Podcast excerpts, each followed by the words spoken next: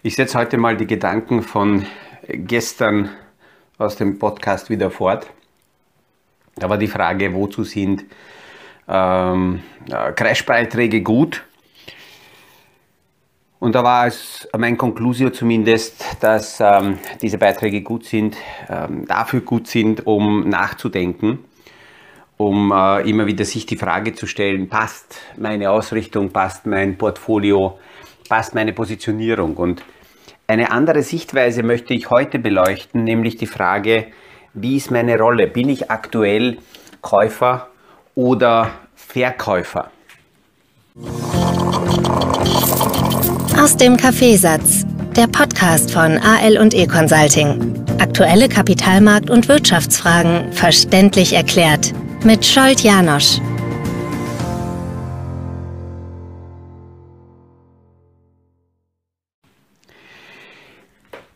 Diese Frage ist gerade für jene Anleger oder Investoren interessant, die möglicherweise erst in den letzten, in den vergangenen ähm, eineinhalb, zwei Jahren begonnen haben, äh, sich mit der Frage auseinanderzusetzen, wie lege ich äh, meine, mein Erspartes an. Bin ich heute nämlich ein äh, Anleger, ein Investor, also jemand, der kauft, weil für die nächsten Jahre sukzessive aufbauend ähm, ich meine, meine Portfolios ausbauen will, dann reagiere ich auf Marktrücksetzer, auf Unsicherheiten im Kapitalmarkt ganz anders, weil natürlich das äh, Rücksetzer mir Chancen bieten, um sehr, sehr günstig jene Bereiche, die ich für mich zuerst in der Strategie festgelegt habe, überhaupt einkaufen zu können. Bin ich ein Verkäufer, weil ich irgendeinen Termin habe, zu dem ich Liquidität brauche oder schon älter bin und in der Pension meine Liquidität benötige und immer äh, im Auge behalten muss, wie viele Liquiditätsreserven habe ich jetzt für die nächsten ähm, ein, zwei Jahre möglicherweise, dann agiere ich anders. Und das ist ganz wichtig, losgelöst von den aktuellen äh, Nachrichten, von den Meldungen, diese Positionierung festzulegen weil ansonsten, wenn das nicht klar festgelegt ist, in, in einer emotional getriebenen Medienberichterstattung sehr, sehr leicht sein kann, dass ich die Übersicht, die Nerven verliere und dann falsch reagiere. Mein lieber Freund, mit dem, mit dem ich lange Zeit auch in der Jugend segeln gegangen bin, der hat mir immer gesagt, Segeln lernst du nicht bei Schönwetter und bei Windstille, sondern Segel, Segeln äh, lernst du, wenn so eine richtige extreme Welle aufkommt und wenn richtige Stürme aufkommen. Helden werden also nicht bei Windflaute geboren. Und so ähnlich ist es im Kapitalmarkt, wenn alle Kurse nur nach oben gehen und die letzten zwei Jahre, das haben wir schon öfters besprochen, einfach Ausnahmesituation dargestellt haben durch die extremen ähm, Hilfsmaßnahmen der Notenbanken, dass der Kapitalmarkt davon profitiert hat, war ein Nebenprodukt. Und da ist es ganz wichtig, das mal richtig zuzuordnen und damit auch dann richtig in die Zukunft gehen zu können. Ich habe ähm, gestern etwas in die Hand bekommen und möchte darüber auch kurz plaudern, weil das dabei hilft, wenn ich jetzt das richtig versuche zuzuordnen, erstens, wer ich bin und wie ich mit dem aktuellen Markt umgehe. Ein junger amerikanischer Blogger, den verfolge ich schon länger. Und äh, es ist interessant, weil er immer am Jahresende die Top-CEOs anschreibt und die Frage stellt, what's the next big thing? Aber nicht sehr langfristig, wo man esoterisch darüber reden kann, sondern eher kurzfristiger. Also er stellt das immer fürs nächste Jahr. Und ähm, ich, ich, ich, ähm, ja, ich bitte jetzt äh, ihn und andere, die ihn kennen, um Verzeihung, wenn, wenn ich seinen Namen äh, falsch ausspreche. Das ist wahrscheinlich das erste. Nikhil Basu Terevi. Ähm, so genau habe ich nicht recherchiert, aber äh, er dürfte ein junger Bursch sein, ein Blogger in Amerika mit indischen Wurzeln. Die Idee ist lieb er schreibt also die an und die CEOs haben dann natürlich äh, glauben auch etwas sagen zu können und sind davon überzeugt, dass sie eine Meinung haben und die schicken dann die Themen zurück und daraus erstellt er so eine Liste von 20 Top-Dingen, die hier genannt sind. Ich habe mir das angeschaut und habe daraus, weil das ja in äh, so einem Podcast nicht wirklich ähm, alles Platz hätte, die Top 6, die für mich aus, einem, aus meinem Blickwinkel am relevantesten sind, rausgenommen. Und das hilft auch bei den Portfoliozusammenstellungen, wenn man mittel- bis langfristig denkt, zu überlegen, wo, wo, geht, wo gehen die großen Dinge hin und was ist dann im Schlepptau und was kann sich in den Portfolios abbilden. Die erste Position ist, die am stärksten rauskommt aus diesen Analysen, Web 3.0. Diese Zusammenfassung Web 3.0 ist deswegen gut, weil das viel, viel besser die Entwicklung des Internets beschreibt, als die ganzen Annäherungsversuche, die es in letzter Zeit schon immer wieder gibt mit der, mit der Metaverse-Thematik. Äh, sehr viele ältere Kunden tun sich da unglaublich schwer, das zuzuordnen. Was ist denn dieser Metaverse und äh, wie wirkt sich das auf uns aus? Die Beschreibung mit 3.0, Web 3.0, trifft es aus meiner Sicht viel besser. Das heißt, dass das Internet, so wie wir es heute kennen, das ist ja auch nicht mehr die ursprüngliche Form von Internet. Web 1.0 war eine, eine sehr einfache Geschichte, quasi eine One-Way-Lösung. 2.0 ist schon interaktiver und 3.0 wird komplett vernetzt. Das heißt, es ist so, dass alleine schon die Eingabefläche nicht mehr über Tastatur, Smartphone, sondern über viele andere ähm, äh, äh, Kanäle erfolgen wird. Das geht bis dorthin, dass ja, äh, Sensoren die Stimmungslage mitnehmen, ähm, das Internet mit dem dahinterliegenden ähm, AI, künstliche Intelligenz, Big Data, äh, Deep Learning Systemen viel individueller quasi mit mir als Individuum kommunizieren wird können ähm, Web 3.0 geht auch dorthin, dass, dass die Daten nicht mehr zentral irgendwo, sondern dezentral gespeichert werden. Das heißt, die ganze Cloud-Technologie, Wolkentechnologie kommt viel, viel stärker ähm, in den Vordergrund. Derzeit ist ja alles noch immer zentral. Damit kann es auch viel, viel leichter angegriffen werden. Und ähm, das System ist, ist nicht losgelöst von zentralen Systemen. Die Dezentralität, das wird ganz, ganz stark kommen. Und ähm, mehrere Dinge werden damit vernetzt. Das heißt, dieses Internet of Things kommt auch viel, viel stärker. Hoppala, Live-Aufnahme. Ähm, das ist das, wo, wo, wo, wo die Unternehmen am meisten investieren. Die Großkonzerne gehen massiv mit den Investitionen in diese Transformation, Digitalisierung, Technisierung, Web 3.0 äh, ins Leben hineinzuholen.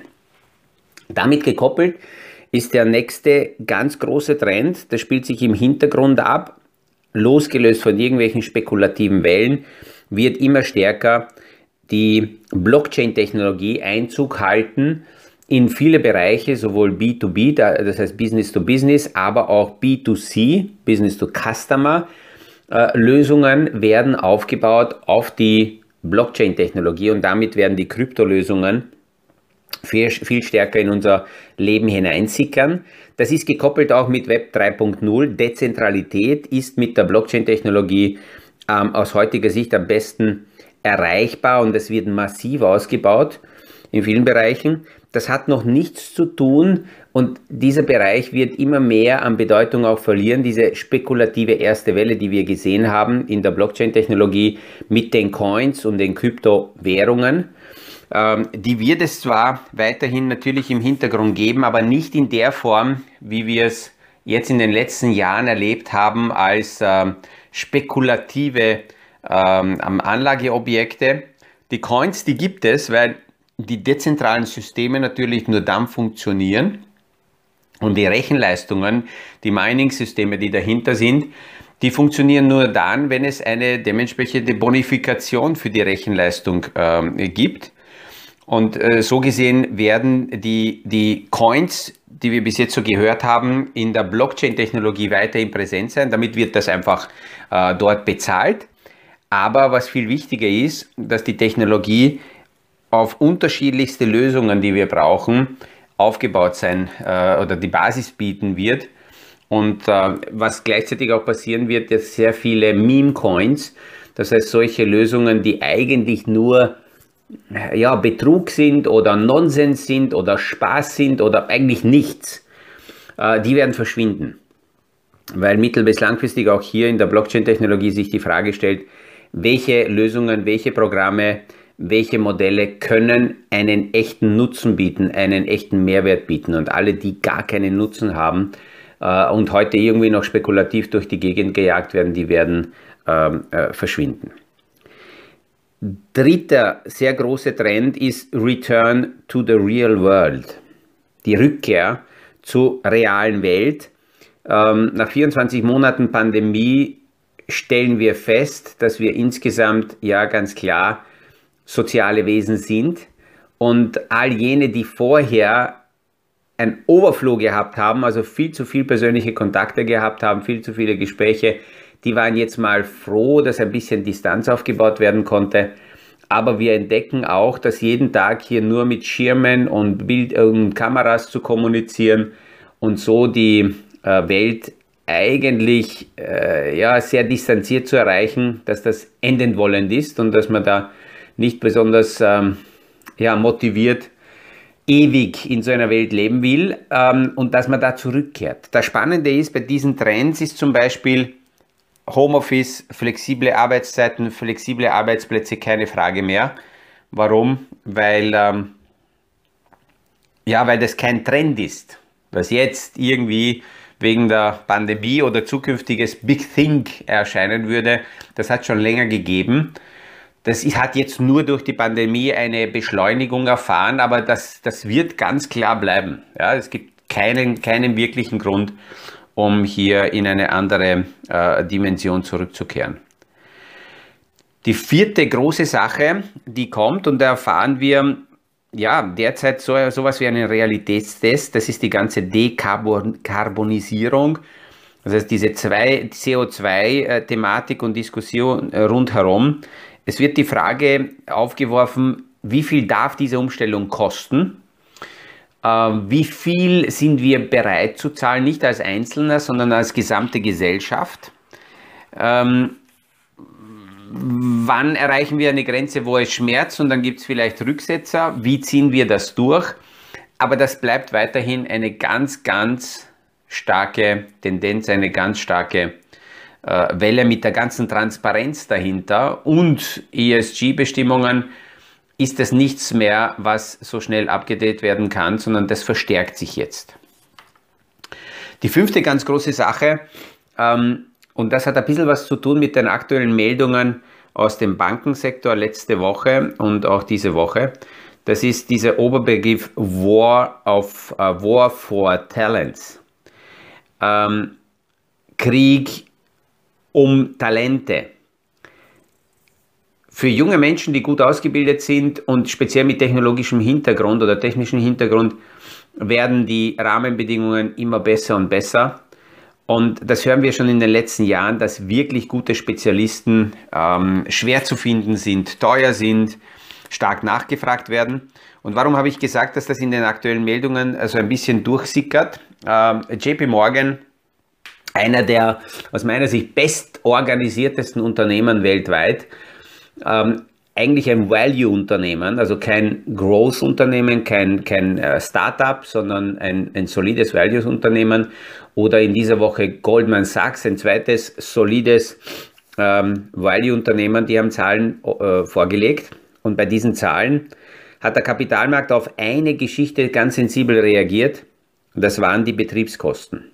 Die Betriebskosten sind bei diesen zwei großen Unternehmen die haben natürlich unglaublich viele Angestellte, sehr große Strukturen und Organisationen. Das muss einmal erwirtschaftet werden.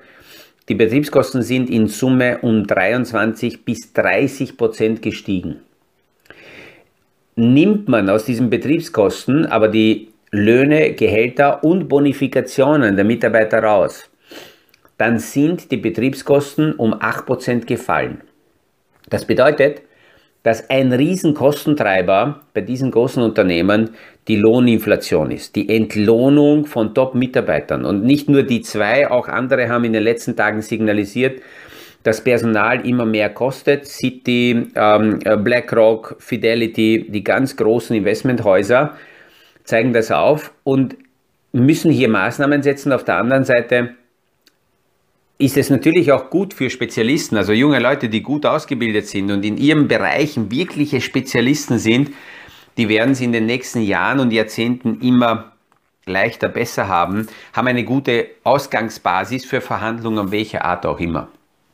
Und äh, das bestärkt auch ein, noch eine andere Sichtweise, dass die Spezialisierung immer stärker kommen wird. Das heißt, die großen Konzerne, die hier so Mischunternehmen in den letzten Jahren und Jahrzehnten waren und Verlustbereiche mitfinanziert haben, die bauen diese Bereiche ganz klar ab, äh, gehen zurück und konzentrieren sich darauf, dass sie in den Kerngeschäften besser werden und alles, was Verlust bringt oder wo sie nicht so gut sind, die werden verkauft oder zugemacht oder ganz große Schlucken-Spezialisten in einzelnen Bereichen. Und dieser, der sechste ganz große Trend, das ist Healthcare, alles um Gesundheitsbereich rundherum, äh, um Vorsorge in einer überaltenden äh, Gesellschaft. Das Spannende ist, dass die Vorsorgethematik über die letzten Jahrzehnte fast ausschließlich von den Versicherern besetzt war, mit der Altersvorsorge-Thematik äh, und Diskussion. Ähm, da hat man ja, Produkte den Menschen verkauft, mit denen sie vorsorgen können für ihr Alter. Aber, und das ist ganz wesentlich, das Spannende ist, dass die, ähm, das Spannende ist, dass die äh, ähm, Produkte in sehr vielen Fällen so untransparent waren und so hohe Kosten intern, dass man heute draufkommt, was eigentlich mit, mit, mit mehr Hintergrundwissen deutlich besser hätten die Menschen machen können.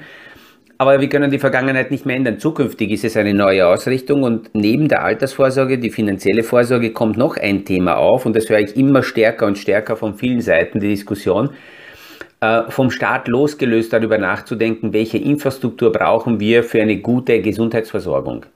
Welche Infrastruktur brauchen wir, und das hat die Pandemie jetzt auch nochmal aufgezeigt, um die richtigen Medikamente zu haben, um strukturell das richtig aufzubauen.